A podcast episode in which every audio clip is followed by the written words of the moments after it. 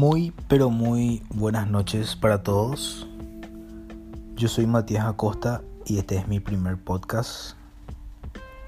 Me quiero presentar un poco antes de empezar esta nueva aventura. Siempre tuve el deseo de grabar un podcast o de hacer videos con voz en off. Pero nunca me animé porque no tenía el tema ni la idea. Conversando con unos amigos me comentaron de que algo que me sale natural es conversar con la gente o mantener una conversación con gente que o no conozco o simplemente no tengo mucha relación. Y de ahí nació el tema del cual vamos a estar hablando en esta noche. ¿Cómo llevar una buena conversación? Como les digo, en mi experiencia personal es algo que me sale natural, digamos, el conversar con alguien o sentarme a socializar con gente que específicamente no conozco y mantener una conversación como para pasar el rato, ¿verdad? que puede servirte en eventos sociales, cenas, cumpleaños, o en cualquier otro tipo de actividad donde no necesariamente vas a socializar con tu grupo de siempre, sino que vas a tener que abrirte a, a nuevas personas y no podrías estar todo el evento con tu celular en mano. Entonces enumeré esto con cinco puntos que a mí personalmente creo que me sirven para mantener una conversación interesante con alguien. Punto número uno. Estar seguro de uno mismo. Cuando hablo de estar seguro de uno mismo me refiero a encarar a una conversación de manera sutil, de manera directa. Es decir, acercarte directamente a la persona o demostrar que estás interesado en conversar con esa persona. La seguridad se transmite a través de la presencia y la voz. La presencia tiene que ver los gestos que uno hace y la voz tiene que ver qué tan seguro estés de lo que estás diciendo que tratar de no hacer gestos, de tocarse la cara, mover las piernas, moverse demasiado y hablar de forma tranquila y elocuente. Punto número 2. Demostrar empatía con la persona con la cual estás conversando o tratando de llevar una conversación.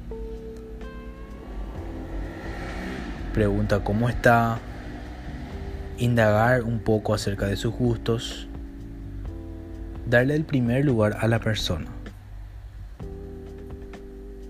Punto número 3. Escuchar a la persona cuando habla. Dejar que termine la oración. Este punto número 3 ya abarca en el momento en que la persona nos está respondiendo a una pregunta que le hicimos una vez que indagamos acerca de sus gustos. El punto número uno es estar seguro de sí mismo. El punto número dos es demostrar empatía con la persona. Es decir, consultarle cómo está, qué hace en su tiempo libre, qué le gusta hacer, qué no le gusta hacer. Y en el interín de esa respuesta, entra el número 3, donde tenemos que escuchar a la persona mientras está hablando. Algo que muchas veces ocurre es que cuando una persona habla, tenemos ya una respuesta en nuestra cabeza antes de que termine la oración. Y tenemos, tenemos la costumbre de no dejar terminar a la persona e interrumpir lo que está diciendo en mi opinión personal no es, muy, no es de muy buen gusto interrumpir a alguien cuando habla y tampoco me siento cómodo cuando alguien me interrumpe en una oración. Entonces mi consejo sería dejar que la persona termine la oración. Cuando le hicimos una pregunta, por más de que ya tenemos la respuesta y está en la punta de la lengua, dejarle terminar a esa persona para dar nuestra opinión. De esa manera la persona se siente escuchada y siente que realmente le prestaste atención a lo que estaba diciendo. Punto número 4 no ser el centro de atención de la conversación. En este punto nos damos cuenta cómo todos los demás y anteriores puntos se van conectando uno con el otro.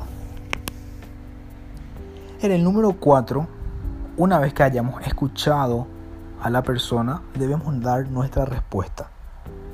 Y en nuestra respuesta no podemos ser el centro de atención. Un ejemplo, podemos compartir una experiencia que tuvimos, pero sin opacar lo que la persona nos contó anteriormente. Hay personas que tienen la tendencia de siempre tener una experiencia más buena o más viva de lo que uno le cuenta. Esas cosas no son de buen gusto. Por más de que hayas tenido una experiencia mucho mejor de lo que la persona te haya contado. No la digas en el momento porque no están hablando de tu experiencia, sino la, de la experiencia de esa persona. Punto número 5.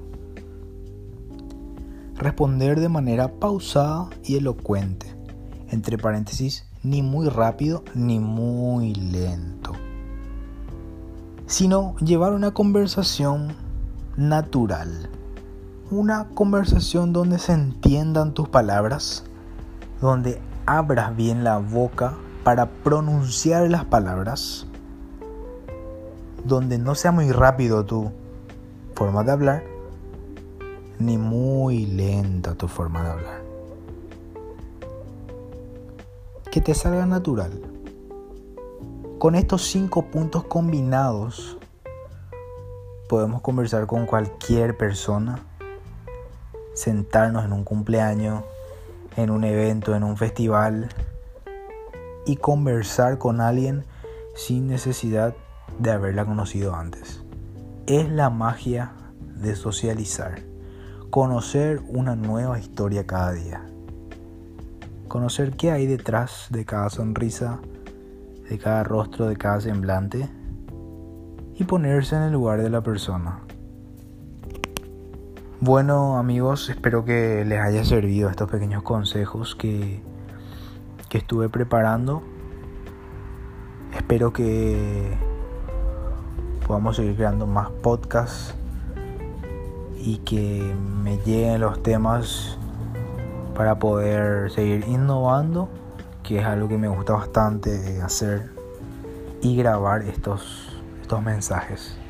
Un saludo y un abrazo para todos.